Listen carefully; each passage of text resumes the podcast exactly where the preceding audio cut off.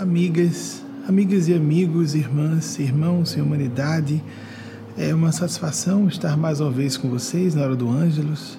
Que Nossa Senhora, nesse dia especial de celebração de um dos maiores ícones do cristianismo de todos os tempos, Francisco de Assis, que ela nos inspire e que Nosso Senhor Jesus nos torne mais perspicaz o processo de discernimento que nosso Senhor Jesus converta em forças construtivas as inclinações destrutivas dentro de cada uma e cada um de nós.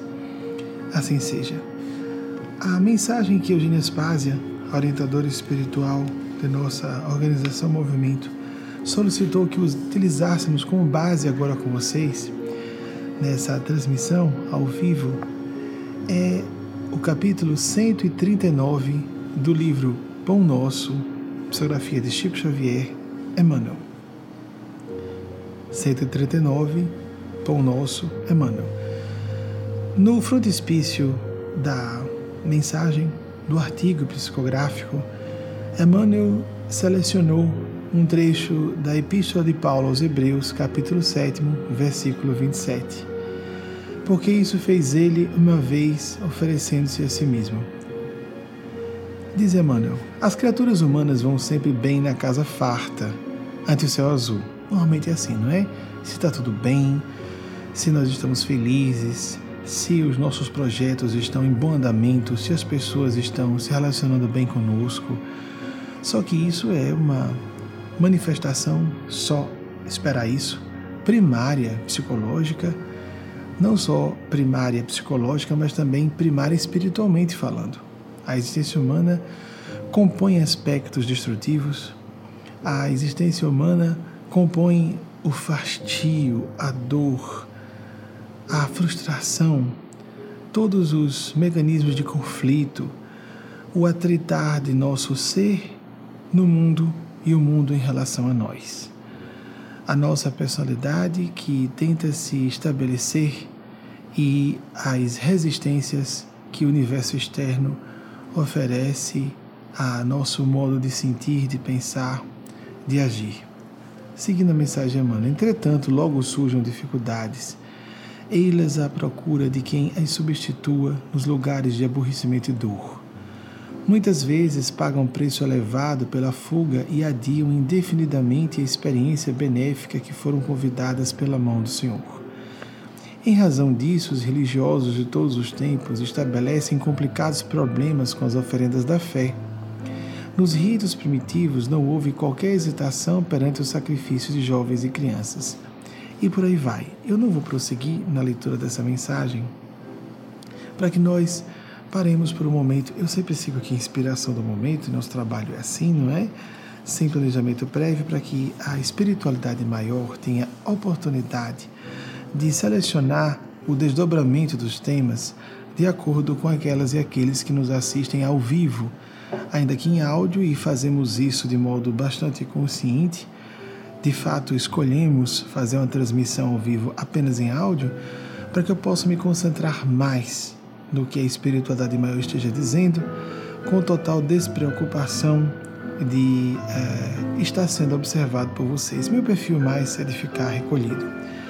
Para uma reflexão mais apropriada aos momentos de hoje, trouxemos um trecho, assim como há um trecho de Epístola de Hebreus, nesse início da mensagem de Emmanuel, e o primeiro parágrafo, lembra foi um parágrafo dois? Dois parágrafos da psicografia Emanuelina de 1950, vamos aqui ler uma mensagem que recebi do Espírito de Nespase, muito embora ela houvesse pedido que eu não assumisse a, a autoria como sendo dela, porque o médium, de certa maneira, sempre é porta-voz de tudo que acontece por seu intermédio. E a mensagem que eu gostaria de apresentar a vocês é, que foi publicada em 31 de julho de 2014.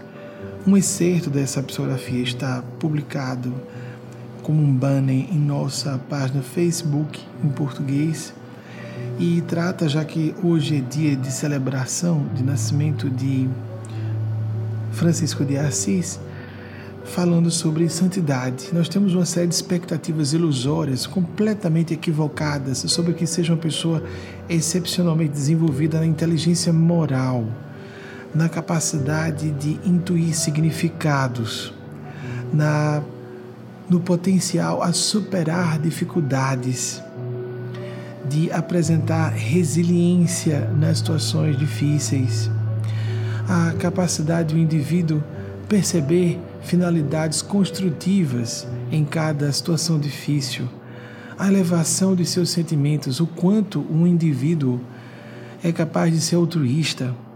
Isso tem a ver com santidade. Uma empatia mais acentuada, uma capacidade depois da empatia de se mobilizar pelo próximo, ter compaixão, uma aptidão a ir no caminho inverso da psicopatia, que é de colocar o algo maior, uma causa maior, o grupo acima do interesse imediatamente pessoal. A mensagem, o trecho que está nesse banner, a mensagem 31 de julho de 2014, com o título que é Santidade, porque vocês podem, cada uma e cada um de vocês, pode procurar em nosso site é, pelo título. O excerto é esse, o trechozinho. O que é santidade? Não fazer sexo? Essa é uma das pressuposições completamente equivocadas, não é? Não fazer sexo? Isso pode ser um distúrbio psicológico ou fisiológico. Existem os assexuados, as assexuadas, mas existe até uma polêmica sobre ser correto ou não, se essa pessoa precisa fazer terapia ou não a tendência dominante é de que se reconheça a existência de assexuados, de pessoas assexuadas, mas muitas delas podem estar fugindo de um enfrentamento com questões traumáticas da infância, por exemplo, que as podem ter tornado é, mais distanciadas da libido e, portanto, das funções psicofisiológicas da sexualidade. É isso que é santidade, não fazer sexo? Seguindo o excerto. Obedecer a convenções sociais. E há pessoas que entendem que obedecer a convenções sociais seria o perfeito, não é? A pessoa que se enquadra na ideia da boa moça, do bom moço, nunca é inconveniente, sempre se coloca à disposição das pessoas, não sabe dizer não. É, portanto, desculpem, não sabe dizer não está sempre à disposição para a exploração, para o abuso. Uma pessoa, as pessoas santas, pelo que eu conheci de literatura e das poucas pessoas que eu vi, pelo menos no caminho a, na antecâmara da santidade, eram pessoas de personalidade muito forte. Desculpem. Não vou segurar espirro, acho isso completamente desnatural, antipsicológico. Eu estou aqui à vontade, não sala de estar com vocês. Há muitas pessoas que têm essa pressuposição de que ah, o indivíduo santo é um indivíduo muito cômodo, uma pessoa agradável de se conviver. Pessoas, a geografia católica, por exemplo, faz estudo de personalidades santas, algumas realmente eram pessoas santas. Eram personalidades normalmente muito fortes, pessoas muitas vezes inflexíveis. Nós ouvimos, por exemplo, como é que Paulo de Tarso se comportava duro, estoico, disciplinador, e nosso Senhor Jesus, a santidade por excelência. Como Jesus agia? Lembremos de Jesus revirando as bancas do templo com o chicote na mão, mas várias outras situações, quando ele condena uma figueira porque ele não ofereceu figos fora da estação de figos.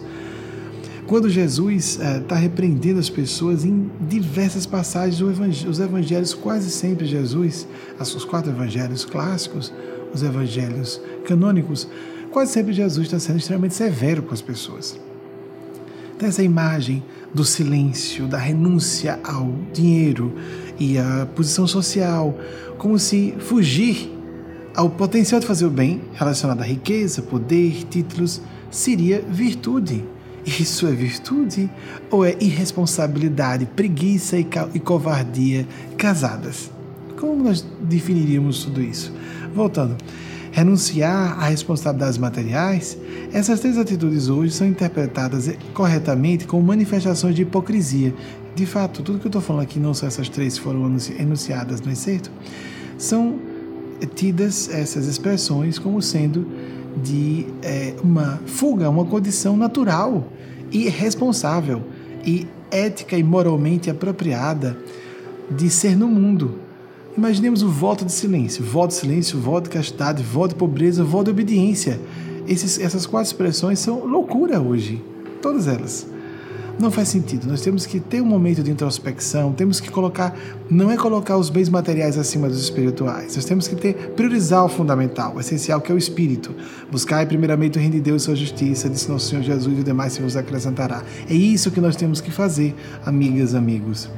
Priorizar o fundamental, mas deixar de fugir, fugir, não deixar de fugir não, fugir a facear responsabilidades financeiras como adultos, responsabilidades sociais como seres do mundo, ser, sermos cidadãos, cidadãs, manifest, nos manifestarmos politicamente quando necessário, não, não é, necessariamente de modo partidário, mas sim apresentando opiniões claramente, contrariando os interesses e o gosto de pessoas vampirescas, parasitárias, viciosas, invasivas, manipuladoras, Vamos então contrariar o que não presta, o ego, o vício, o mal, em nós mesmos e em outras pessoas, e vamos favorecer o melhor. Ainda seguindo essa mensagem, esse excertozinho da mensagem, com manifestação de hipocrisia, doença psicológica, ignorância, fogo de ver. Houve, porém, quem vivesse o estereótipo clássico do santo. É o caso de São Francisco de Assis. Embora não tanto, ele era muito duro, era muito firme, e fosse realmente um espírito nobre, mas por seu idealismo, bondade para com o próximo e devoção a Deus, e não pelas razões que eram, isso aqui eu exceto, eu voltei a ler, não é? E não pelas razões que eram consideradas sinais de maior valor moral. Como isso é importante nos dias de hoje, não é, amigas, amigos? Nós devemos parar para fugir das nossas fantasias de virtude, de decência, como sendo uma abstração da condição, do contexto de atividades é, mundanas. Nós devemos colocar a consciência como norte, sim.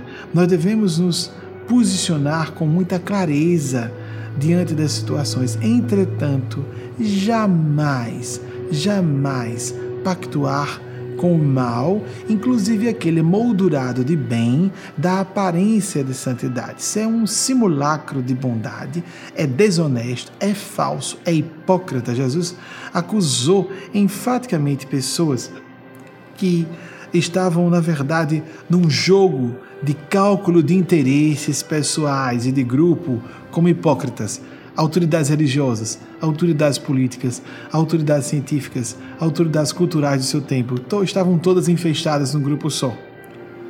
Os fariseus, os saduceus, a alta cúpula do judaísmo de seu tempo. Jesus era um judeu, viveu na sociedade judaica, mas não era pertencente ao judaísmo, nem propriamente fundou o cristianismo. Ele apresentou as ideias cristãs que nós deveríamos segui-lo. Ele era caminho, verdade e vida, como enfaticamente disse a todas e todos nós. Amigas, amigos, encerrando esse momento aqui com vocês, agradecido por essa oportunidade de reflexão, de permuta fraterna, de amizade à distância, de recepção da inspiração do mundo maior. Despeço-me invocando como sacerdote constituído pelo plano maior, quer as pessoas denominem isso de uma forma ou de outra, não somos ligados a nenhuma religião.